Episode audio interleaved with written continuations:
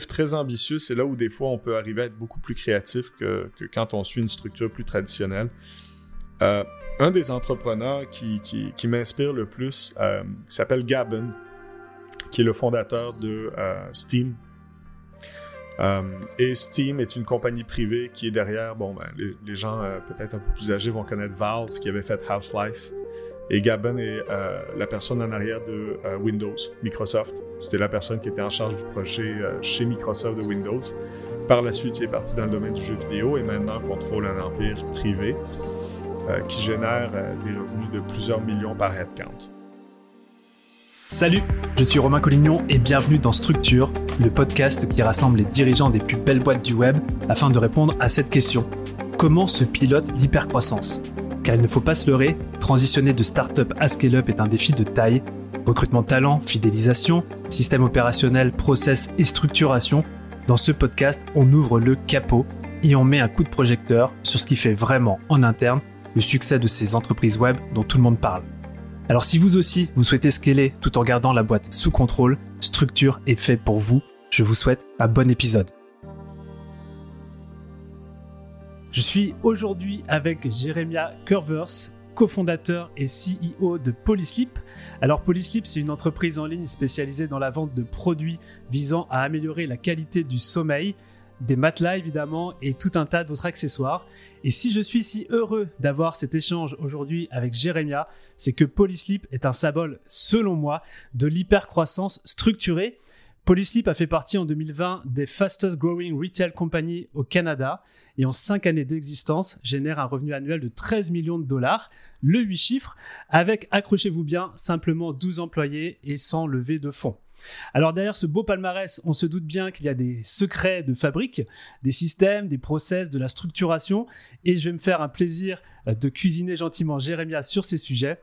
Euh, et, avant de démarrer, je voudrais aussi remercier notre premier guest du podcast, Antoine Gagné, et fondateur de J7 Media, pour cette belle mise en relation avec Jérémia. Alors Jérémia, comment tu vas? Très bien, merci pour la belle introduction Romain. Avec plaisir. Alors, euh, Jérémia, tu vis euh, près de Montréal, mais tu es né en France, à Montauban, près de Toulouse. Tu as des parents belges. Et bah, je crois que c'est un beau symbole de, cet aspect international que j'essaie d'insuffler au podcast. Si on pouvait démarrer cette interview, est-ce que tu pourrais nous parler de la genèse de Polyslip et qu'est-ce qui t'a amené à créer cette boîte? Euh, certainement, euh, c'est tout sauf conventionnel. Euh, j'ai eu une carrière principalement axée au niveau des ventes, de la consultation marketing et de la monétisation de propriétés digitales depuis, depuis plusieurs années à Montréal. Donc, j'ai aidé des sites web à travailler des stratégies de monétisation, que ce soit par de biais d'annonces ou le biais d'intégration avec des d'autres participants, d'autres compagnies connectées. Euh, et une des facettes que j'avais jamais vraiment eu la chance de toucher, euh, bien que j'ai pu travailler avec des très grandes entreprises comme bon euh, Bell Canada au niveau stratégique pour, pour leur stratégie SEO, digital et tout, c'était le volet e-commerce. Il y a cinq ans, il y avait tout simplement très très peu d'entreprises d'envergure ou qui, qui auraient pu être assez évoluées dans le temps pour m'attirer en tant qu'employé euh, si je voulais pas vraiment me déplacer dans des villes comme Toronto ou aller, ou aller carrément aux États-Unis. Et euh, j'ai eu cette opportunité où l'entreprise pour laquelle j'étais euh, était financée par Page Jaune. Mm-hmm. Et Page Jaune, n'allant pas très bien, a décidé de couper les vivres à Mediative, qui était le, le laboratoire digital où justement on proposait ces solutions-là.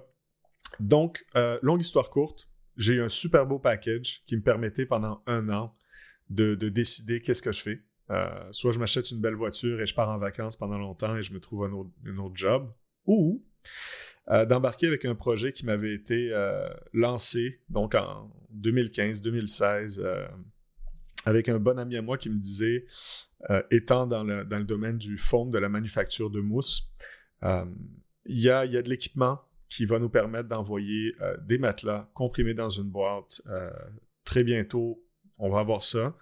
Et ça ouvre la porte au e-commerce. Ça ouvre la porte au direct-to-consumer. Et c'est là où euh, il m'avait aussi donné des exemples comme des, compagnies comme Casper, Tuft Needle, qui sont là depuis beaucoup plus longtemps. Hmm. Et je trouvais le concept super intéressant et je me disais, ben, ce serait peut-être ma porte d'entrée pour le e-commerce parce que c'est définitivement quelque chose que, je veux apprendre. Je veux, je veux vraiment évoluer là-dedans. Et euh, à prime abord, je me suis lancé euh, dans cette aventure et euh, j'étais pas nécessairement à temps plein. On essayait de travailler le projet ensemble euh, pour vraiment lancer ça tranquillement. Et de la bonne manière, on a passé énormément de temps euh, et énormément de notre énergie à travailler le produit. presque une année à faire au-dessus d'une vingtaine d'itérations avant mmh. de lancer dans le marché. Et quand je lançais dans le marché, ben, comme je disais, j'étais pas encore à temps plein. Et une double hernie discale dans un tournoi de golf m'a, alité pendant quelques mois. Et c'est là où je me suis dit euh, à quel point c'est important euh, d'avoir cette balance au niveau euh, dans la vie. Hein. Je, veux dire, j'étais quelqu'un qui était extrêmement actif, occupé dans le milieu des affaires. Et c'est là où je négligeais peut-être un petit peu plus l'exercice, le repos, la nutrition. Et ça a été un bon wake-up call, comme on dit. Et c'est là où on a commencé à développer, tirer des différents prototypes. Euh, pour moi, honnêtement, j'étais, j'étais vraiment à me dire quelle est la meilleure surface de sommeil qui va faire en sorte que je peux récupérer plus vite? Et de fil en aiguille, c'est là où quand, quand je me suis rétabli, j'ai décidé vraiment de me lancer dans le projet à temps plein. Hmm. Donc 2016 a clairement été une année complexe parce que on, était dans cette espèce de, de, de, marché effervescent où il y avait énormément de compétition. C'est encore le cas. Euh, et c'est une industrie où euh, l'investissement est assez subséquent. La personne ne veut pas acheter une marque qui n'est pas établie parce que c'est un achat qu'on veut garder 10, 15 ans, euh, des fois plus, même si on ne devrait pas.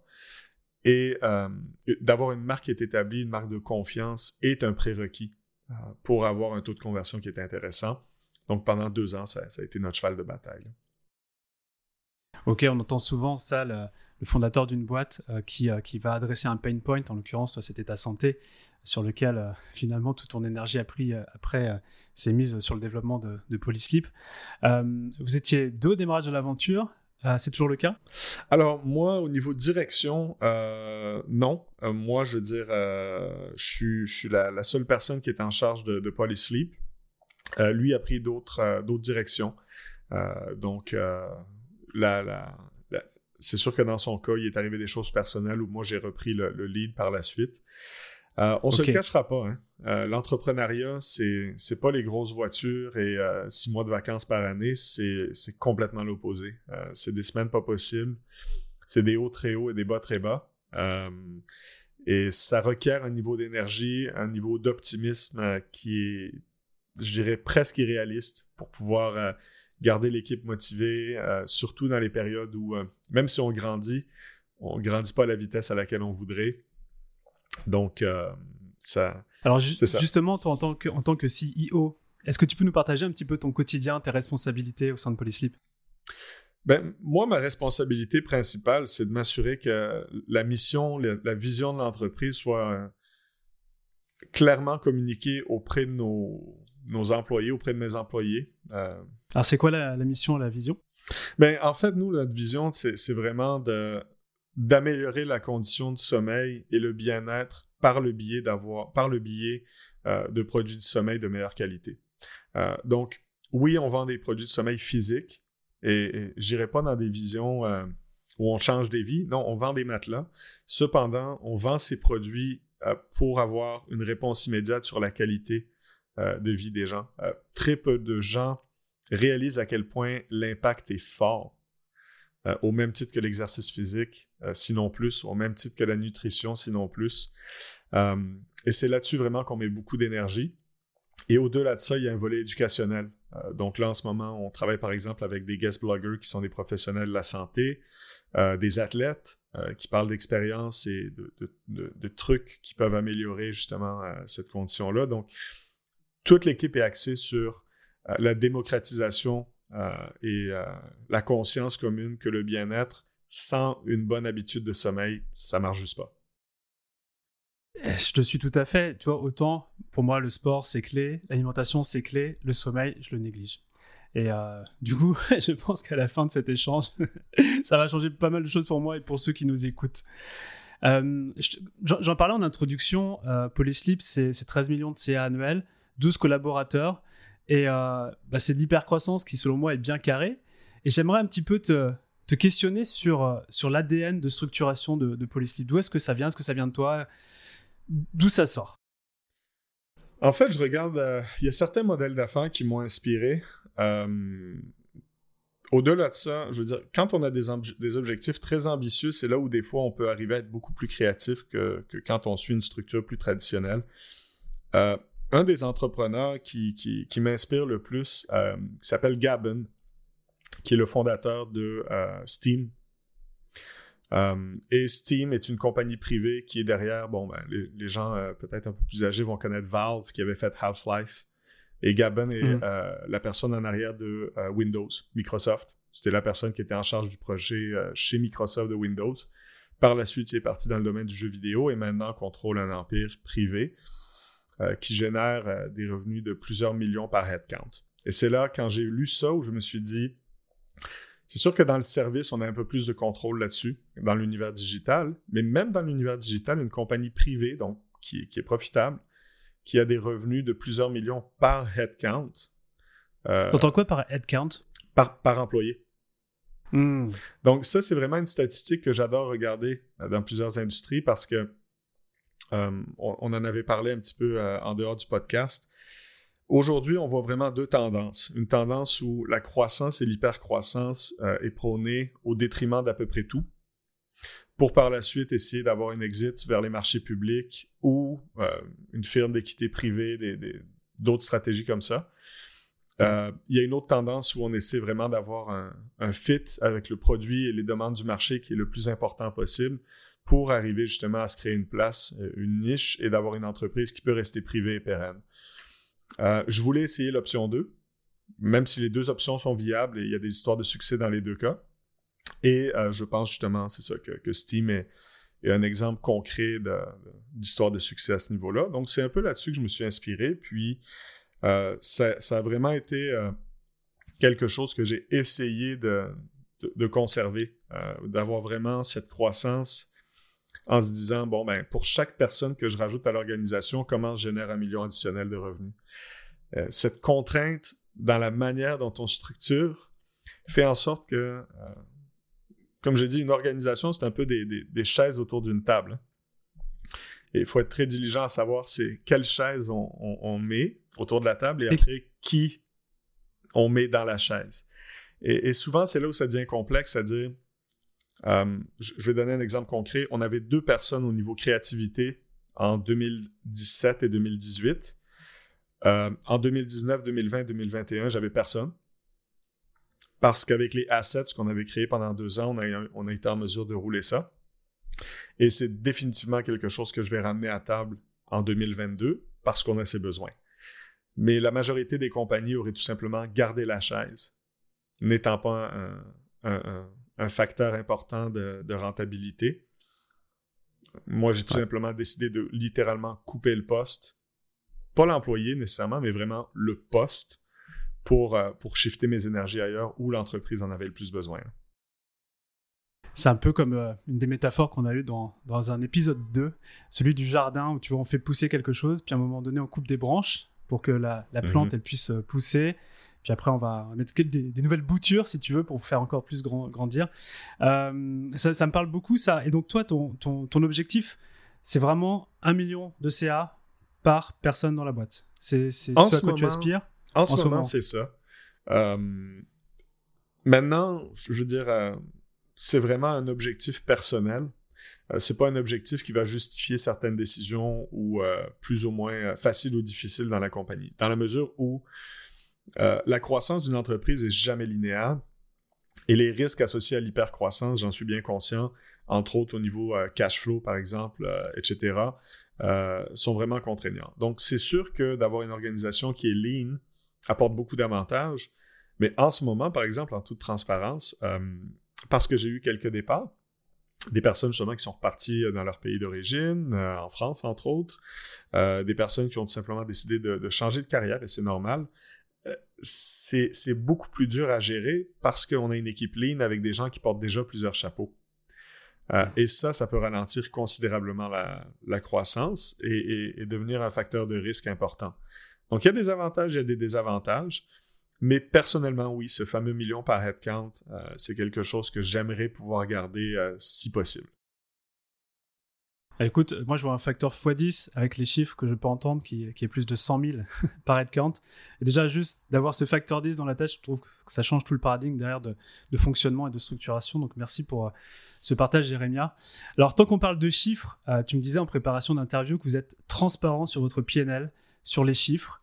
Euh, que chaque employé de Polyslip est au courant de, voilà, des, finances de la boîte Définitivement. Euh, en, date, en, date où on se parle, euh, les employés sont au courant de l'état de l'état financier puis de l'avancement d'une compagnie, de Polyslip, de la compagnie, pour la simple et unique raison que si on dit réellement je veux pas travailler en silo, je veux éviter de travailler en silo, je pense que ça part aussi du volet exécutif. Euh, si l'entreprise va pas bien ou si l'entreprise va bien, euh, c'est pas la responsabilité entière du CEO, c'est la responsabilité de l'équipe euh, en arrière de ça. Et, je dirais, une des raisons pourquoi je pense qu'il peut y avoir un disconnect euh, au niveau organisationnel entre l'équipe de direction, quand il y en a une, et le reste des employés, c'est cette, ce manque quand on dit qu'on ne voit pas le bigger picture. Donc, mm. je vais donner un exemple concret. Euh, la personne en charge du service à la clientèle et l'agent en charge du service à la clientèle, sachant vraiment notre, PNL, euh, peut voir directement l'incidence qu'une baisse du taux de retour, qu'une plus grande expérience et une amélioration du service client peut avoir sur la compagnie. Et ça ajoute un facteur de motivation, euh, peut-être même de stress, mais du stress positif qui est important dans la mesure où si on voit par exemple, puis, on le fait encore, pour un produit X, euh, que des gens qui vont avoir un retour par rapport au fait que le matelas est trop mou, trop dur, euh, on va potentiellement faire des itérations au produit.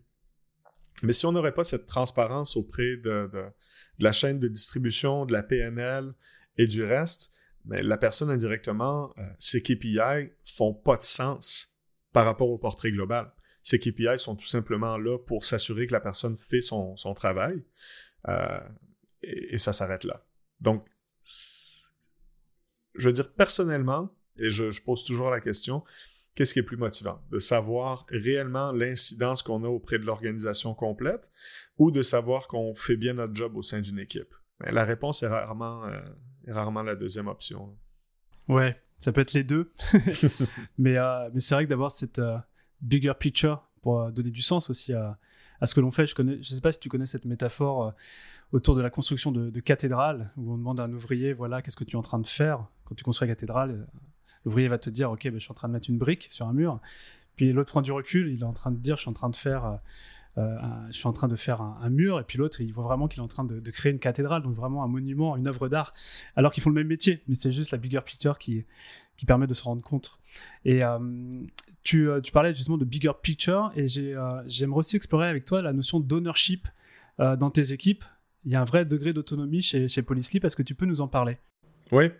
C'est une des raisons pourquoi je valorise autant la transparence dans l'organisation.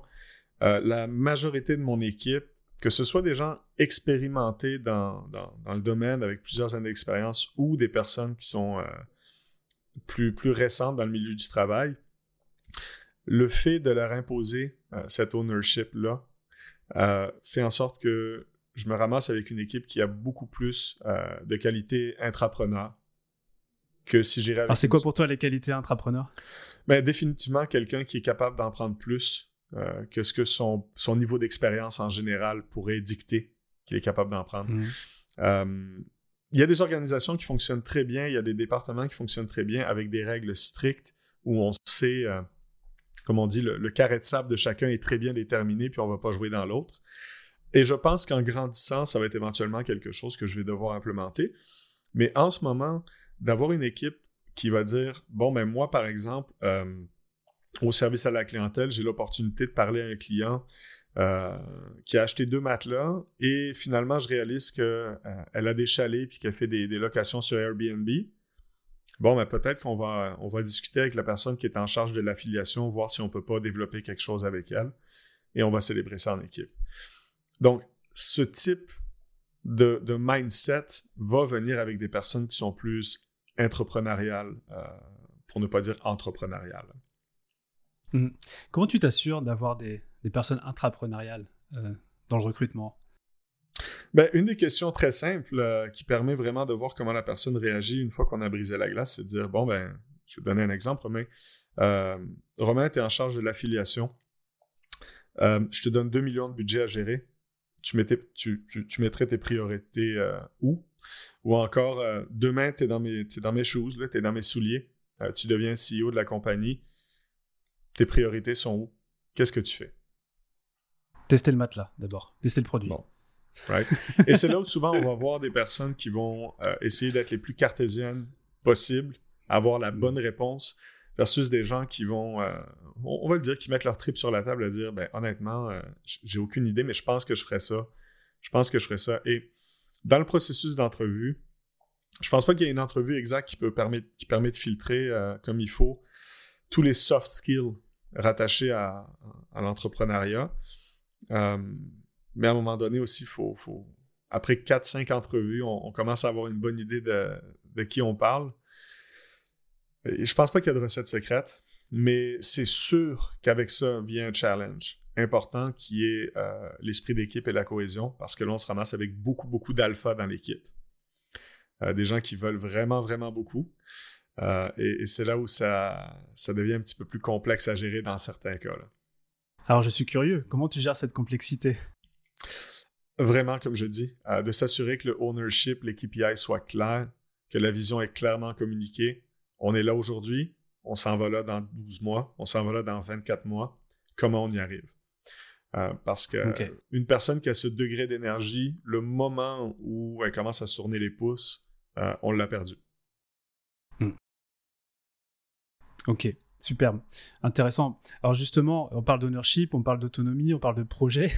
Euh, vous avez une, méthode spéciale en termes de fixation d'objectifs, en termes d'atteinte d'objectifs? Comment ça fonctionne chez vous? Ben, c'est sûr que nous, dans notre domaine, euh, je dirais ça, c'est un volet assez complexe, surtout euh, depuis les trois derniers mois où il y a eu beaucoup d'instabilité au niveau des coûts associés à aux matériaux, à la production, au transport, etc. C'est lié à la crise Oui, oui, oui. C'est définitivement lié à la crise. Maintenant, on va voir si euh, ce contexte inflationniste va, va, régresser ou non. J'espère juste qu'il va au moins se stabiliser. Là.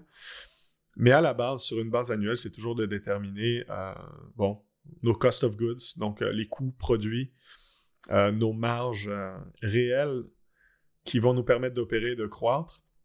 Cependant, on ne veut pas négliger la qualité du produit.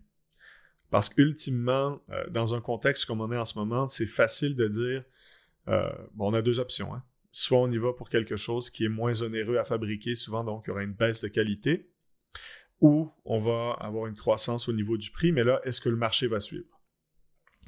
Euh, et ça, c'est définitivement un challenge. Par contre, je suis de l'opinion de dire si je baisse la qualité du produit, il va falloir que je compense avec le service à la clientèle. Il y aura plus de problèmes, il y aura plus de plaintes, il y aura plus d'erreurs. Et pour moi, ça va un peu contre la philosophie de l'entreprise, dans la mesure où mon objectif est vraiment d'améliorer la condition de sommeil et d'avoir le meilleur produit disponible dans le marché euh, pour les gens qui considèrent changer, euh, changer leur matelas. Donc, c'est pas une option pour moi de baisser la qualité. Donc, à ce moment-là, c'est de faire des réajustements et de travailler sur la marque euh, le plus possible de manière à, essayer de communiquer ça, même si on commence à se détacher de, certains joueurs dans le marché ou compétiteurs qui, eux, vont peut-être y aller vers, euh, dans l'autre direction. D'accord, donc là, tu nous, proposes un, sujet finalement, un objectif à atteindre là dans, ce contexte actuel. Euh, et concrètement, en interne, comment ça fonctionne? Est-ce que c'est toi qui, euh, qui donne l'impulsion? Sur OK, on doit régler ce sujet-là. Est-ce que c'est quelqu'un en interne, vu qu'il a ce ownership, qui, qui, qui, qui, te dit ou qui, dit à l'équipe OK, on doit bosser sur ce sujet-là? Comment ça se passe concrètement dans la boîte? Ben, à ce niveau-là, par exemple, moi, c'est sûr que sur une base hebdomadaire et mensuelle, je regarde, euh, je regarde notre PNL, je regarde où est-ce qu'on s'en va. Et on fait des réajustements euh, le plus rapidement possible par rapport à ça. Donc, euh, c'est sûr que mon, mon, contrôleur financier slash comptable est, très impliqué dans le processus. Mhm. Mais après ça, on, va bien sûr avoir un meeting d'équipe où on va discuter de la problématique et on va essayer de penser en équipe quelle est la meilleure manière de l'aborder. Ça se passe comment un meeting d'équipe? Si je suis une petite souris? Très simple. Qu'est-ce que je vois? les bureaux sont à air ouverte. la majorité des gens, bon, là, c'est sûr qu'avec le, contexte de la pandémie, c'est différent, mais ça va être last minute, ça va pas être planifié. Euh, je vais contacter tout le monde, je vais dire euh, à une heure après le lunch, on se parle, faut qu'on faut qu'on regarde deux, trois points ensemble. Et on prend le temps qu'il faut. Si c'est 15 minutes, c'est 15 minutes. Si c'est 45, c'est 45. Euh, j'essaie d'éviter le plus possible d'avoir trop de meetings. C'est important d'en avoir, mais en même temps, ça peut devenir une distraction et une perte monumentale en termes d'efficacité. Donc, si c'est nécessaire, L'équipe le sait. Si, je, je call un meeting, il peut y en avoir deux dans la semaine. Et après, pour un mois, il peut euh, tout simplement ne pas y en avoir et ça va être des one-on-one avec chaque personne. Euh, mais quand c'est nécessaire, euh, on le fait. OK. Les one-on-one, ils sont structurés ou c'est encore une fois quand c'est nécessaire? Ouais, non, définitivement structurés dans la mesure où ça permet de voir comment l'évolution des KPI au sein de l'équipe va. Est-ce qu'il y a des problématiques euh, auxquels on doit faire face, on doit faire des réajustements? Hmm. Mais encore une fois, les KPI sont travaillés sur une base annuelle. Je suis là-dedans en ce moment, on est en train de les finaliser. Et euh, chaque membre de l'équipe, basé sur l'historique et, et l'achievement qu'on a fait donc dans l'année courante, on discute et on détermine les KPI ensemble. Donc, euh, c'est un peu comme de dire les résolutions, les fameuses résolutions annuelles. on les met sur papier, et quand on les met sur papier, ça peut avoir l'air euh, d'un très gros morceau. Et c'est là où on va les découper par quart, par mois, euh, pour justement pouvoir euh, garder un suivi précis sur où est-ce qu'on s'en va, encore une fois, et, comment on mesure l'efficacité de nos initiatives. OK. C'est comme un tableau des scores. On, keep, keep score et on voit, on voit si on se rapproche de l'objectif. Ouais, ben c'est un business plan euh, individuel à, chacun, hein, je veux dire, au niveau des marques. Donc chaque membre de l'équipe a, un chiffre qu'il suit. Oui, absolument. Euh, je dirais que ça va de 3 à 7 euh, unités de mesure KPI individuelles, que ce soit le revenu année sur année. Par exemple, je prends l'exemple de la personne qui est en charge de nos marketplaces, donc Amazon, Wayfair, Walmart et tout ça. cette année, l'objectif, c'était vraiment d'onboarder la marque dans le plus grand nombre de marketplaces possible.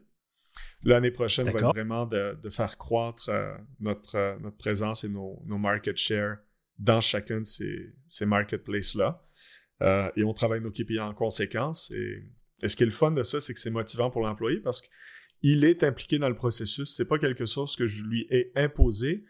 Et encore une fois, comme j'expliquais plus tôt, il voit l'incidence directe que ça a sur la business. Ouais, parce que j'imagine ouvrir les marketplaces et, développer sa, son market share dans une marketplace en particulier, ça va venir impacter euh, très clairement les revenus de la boîte euh, au global. Super intéressant. Alors, tu as touché euh, un peu du, doigt tout à l'heure le service client.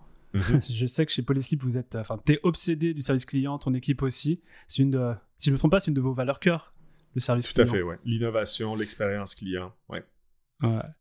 Bah écoute, tu vois, c'est pas la première fois que j'entends parler de ça, justement, avec euh, Antoine Gagné. Euh, il, me disait, euh, il me disait que c'est le service client et l'obsession du service client qui leur a permis de structurer, leur a donné aussi l'envie de structurer le business.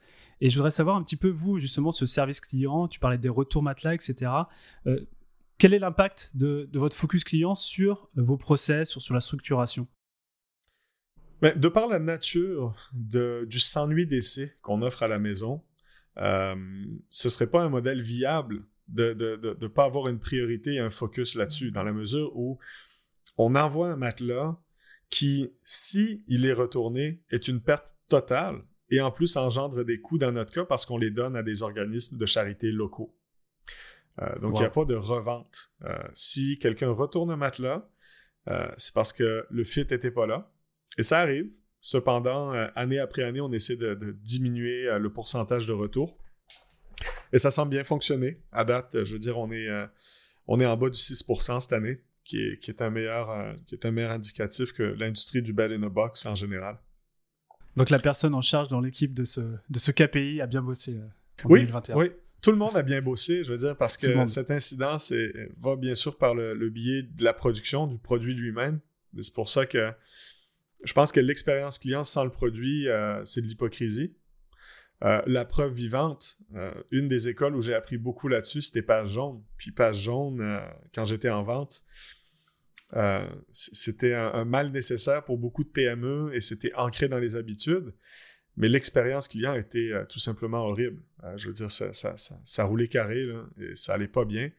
Et moi, je me suis dit personnellement, je, je peux pas croire qu'on ait autant de talent, puis c'était des équipes et des coéquipiers merveilleux, mais le produit lui-même était tellement déconnecté des besoins du marché que euh, le taux d'insatisfaction était, probablement au-dessus de 50%. Et je me suis dit, jamais au grand jamais. Je veux dire, quel est le but d'avoir un service client si c'est pour gérer du mécontentement?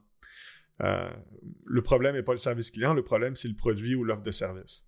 Donc, à la base, c'est ça que je mentionnais un petit peu plus tôt, même si euh, ça devient plus complexe au, niveau euh, profitabilité parce que tous les prix sont en train de monter, l'inflation est en train de frapper tout le monde, il n'est pas question que la personne qui va en écoper, c'est le client parce que je décide de garder le même prix, mais je dois baisser la qualité de mon produit. Ultimement, je ne me rends pas service.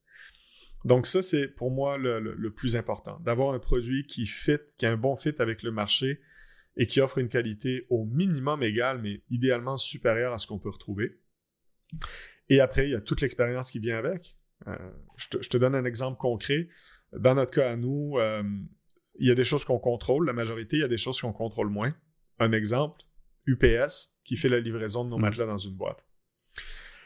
Le chauffeur peut avoir passé une mauvaise journée, va euh, prendre le matelas dans la boîte. La boîte, elle est, euh, elle est pas en bon état. Euh, il y a eu de la neige ou il y a eu de l'eau, donc bon, le matelas est intact parce que bien sûr, il est super bien protégé à l'intérieur de la boîte, mais l'expérience n'est pas idéale. Il y a des gens qui vont laisser la boîte, ils vont même pas sonner à la porte.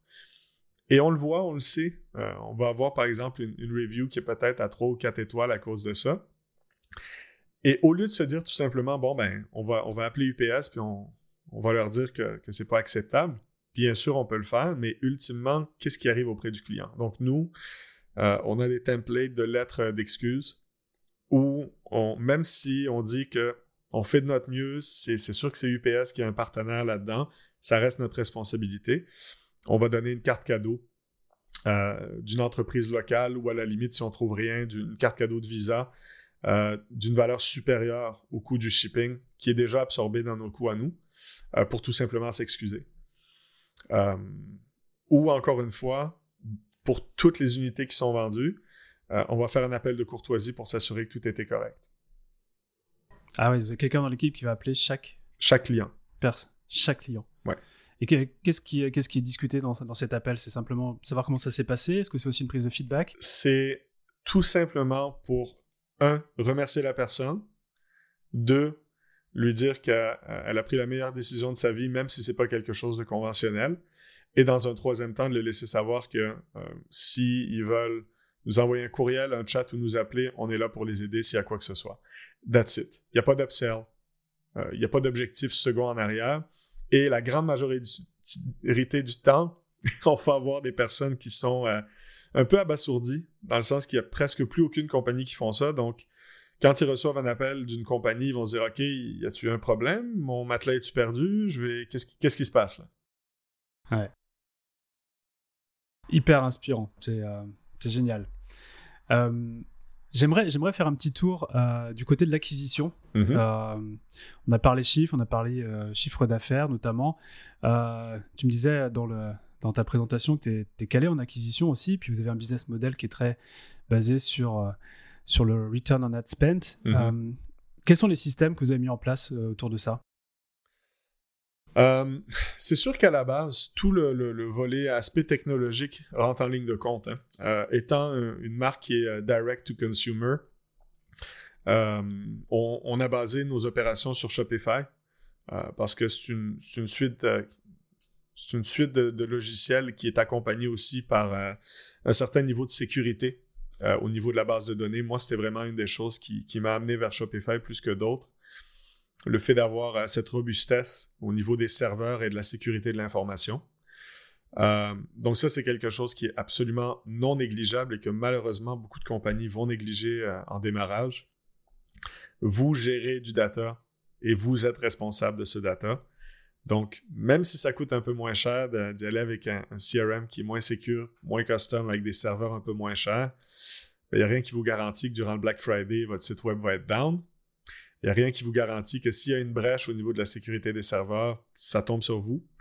Donc, moi, pour ça, ça c'était un no-brainer. Et deuxièmement, il y avait l'écosystème d'applications qui va en arrière. Et à partir de là, c'est là qu'on peut vraiment commencer à mettre des outils en place pour analyser euh, l'expérience client euh, en, traquant des métriques de base comme bien sûr euh, le coût par acquisition moyen, le temps passé sur le site, les breakpoints par rapport aux différents devices, toutes ces choses cumulées qui vont faire en sorte qu'ultimement, quel est mon coût pour acquérir cette visibilité et comment je l'optimise en s'assurant que je m'adresse à la bonne personne?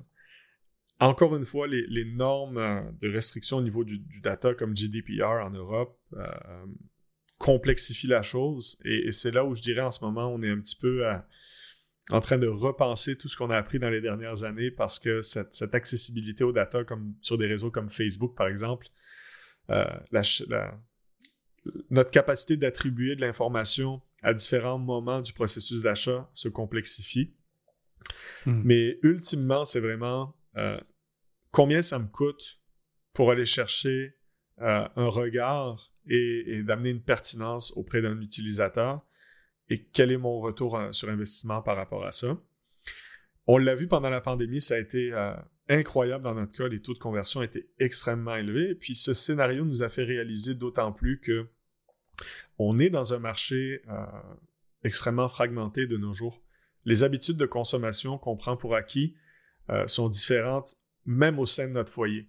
Puis je vais donner un exemple. Moi, je suis quelqu'un qui achète énormément en ligne.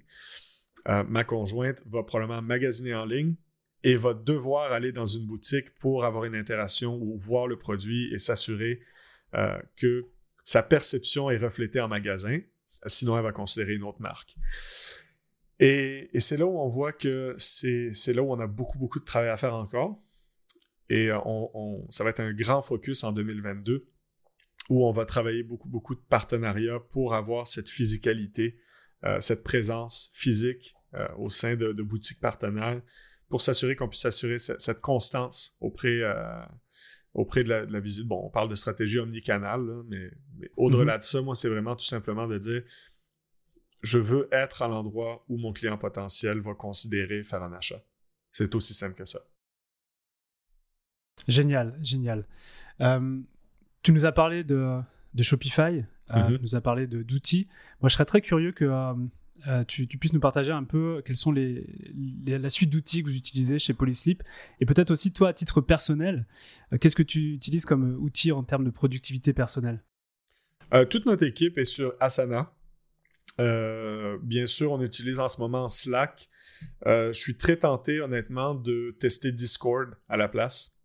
Euh, ce que je trouve intéressant de Discord, qui d'après moi va devenir évolutif, c'est la capacité de bâtir une communauté à l'extérieur de l'entreprise également.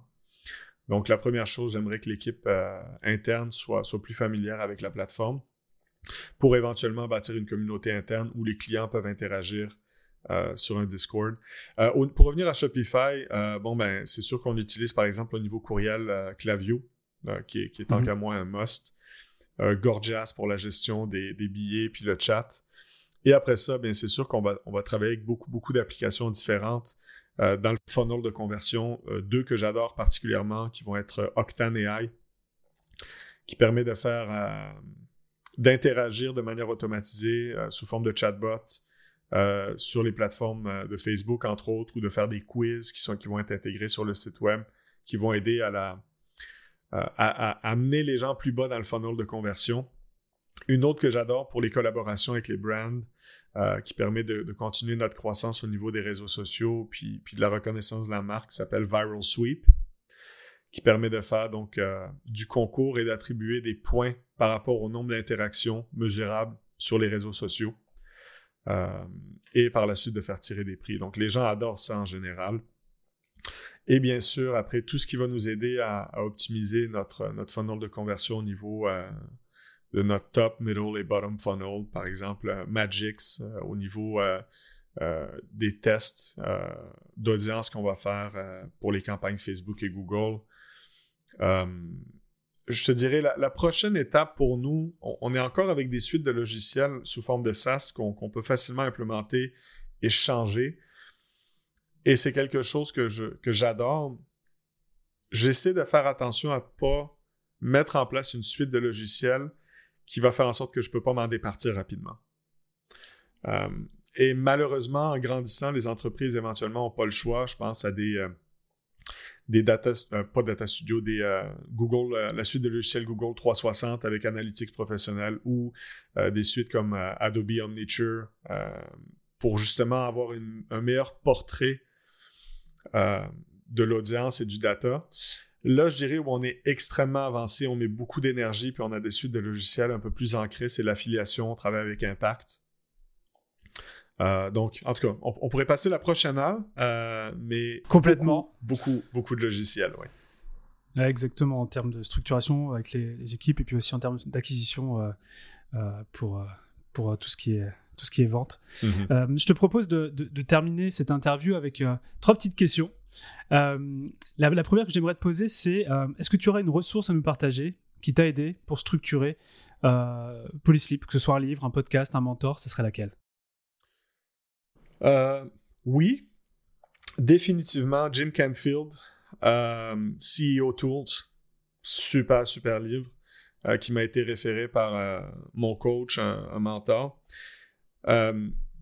définitivement, je recommanderais à tout le monde qui se lance en affaires, euh, qui soit au stade euh, du balbutiement ou euh, qui vit une hypercroissance, de s'entourer de personnes plus expérimentées ou qui ont des champs d'expertise différents au niveau C-level. parce que dans notre cas à nous, ça ne s'apprend pas à l'école et ce qu'on apprend malheureusement souvent, ça coûte très cher. des erreurs quand on est à la tête d'une entreprise, on, en fait, on en fait tous et on va en faire.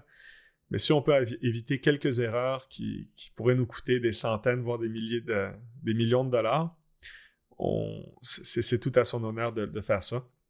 Donc ça, c'est vraiment mes deux, euh, recommandations euh, principales. Et superbe. Effectivement, les, C-level ou, euh, recruter des, personnes un peu plus seniors dans la boîte, des fois on se dit, OK, ça revient plus cher pour la boîte, mais au final, ça, coûte tellement moins cher en erreur mhm. et en efficacité, etc. Euh, super conseil. Euh, je voudrais que tu imagines qu'on ait cette conversation dans un an, et dans un an, j'ai une bouteille de champagne à la main en l'honneur de Polysleep. Est-ce que tu pourrais nous dire à quoi on trinque concrètement et pour, pour fêter ce beau succès, quel est le challenge aujourd'hui que vous devez résoudre? Euh, oui, c'est très clair ça fait partie des objectifs 2022-2023. Euh, diversification du revenu. Donc, euh, ce que je veux dire par là, c'est qu'en ce moment, 90% de nos revenus proviennent de canaux digitaux. et là, on veut vraiment faire un shift vers des méthodes plus traditionnelles, donc partenariat en magasin, du wholesale, domaine hôtelier. Donc, d'avoir dans un monde idéal à peu près un 30 à 40% du revenu qui provient de ces canaux-là. Euh, et deuxièmement, euh, de continuer notre, notre croissance et notre pénétration aux États-Unis. Il euh, va falloir s'armer de patience et être très créatif parce que de s'acheter une place aux États-Unis coûte extrêmement cher et on essaie de faire ça différemment. Donc, si on réussit, ce, sera même deux bouteilles de champagne, j'imagine. Génial, je ramène la caisse. et si tu devais résumer notre échange en trois pépites, ça serait quoi? Entourez-vous de personnes qui vont vraiment supporter et euh, partager votre vision, et votre mission. Euh, et c'est d'autant plus complexe en ce moment. Le marché du recrutement, je sais, est extrêmement difficile. Mais euh, comme CEO, éventuellement, dans un monde d'une startup, je suis en train de le vivre en ce moment, on est très impliqué dans l'entreprise, mais éventuellement, on réalise que ça peut devenir un frein et il arrive une étape où il faut qu'on arrête de travailler dans l'entreprise et qu'on commence plus à travailler sur les gens qui font en sorte que l'entreprise continue de grandir. Et, si on n'a pas les bonnes ressources en place, à cette étape-là, c'est là où ça va, ça va, ça va moins bien aller. Euh, donc ça, c'est définitivement, euh, je pense, ce qui est le, plus important à faire. D'avoir les bonnes personnes et de savoir qu'à un moment donné, il va falloir euh, confier le bébé à d'autres personnes pour commencer à travailler sur l'équipe qui va faire grandir ça. Euh, ce seraient vraiment les, deux choses que, je recommanderais à tout entrepreneur. Génial. Merci Jérémia pour euh, ce superbe échange. Euh, pour retrouver Polysleep, c'est sur polysleep.ca. Et certainement bientôt une adresse aux, US aussi. Elle est déjà là en fait, donc on a policier.com, euh, .ca pour le Canada, le .com pour les États-Unis, donc ouais. Superbe. Merci Jérémia, je te dis euh, à très bientôt. Merci Romain. Merci d'avoir écouté cet épisode de Structure, j'espère qu'il vous a plu. Si c'est le cas, parlez-en cette semaine pendant par exemple votre prochain déj entre entrepreneurs. Car chaque boîte que l'on aide à grandir avec cette sérénité qu'apporte la structure est pour nous un succès. Un succès pour le dirigeant et surtout, ne l'oublions pas, un succès pour le bien-être de ses équipes. Maintenant, si vous souhaitez contribuer encore un peu plus à cette mission, abonnez-vous et laissez-moi un commentaire sympa accompagné du fameux 5 étoiles sur Apple Podcast. Ça fait toujours plaisir. Et évidemment, si on peut vous aider à connecter et à échanger avec d'autres entrepreneurs qui sont eux aussi en hypercroissance, c'est notre métier. Envoyez-nous simplement un email à structure@romaincollignon.com et on trouvera forcément un groupe d'entrepreneurs fait pour vous. À bientôt.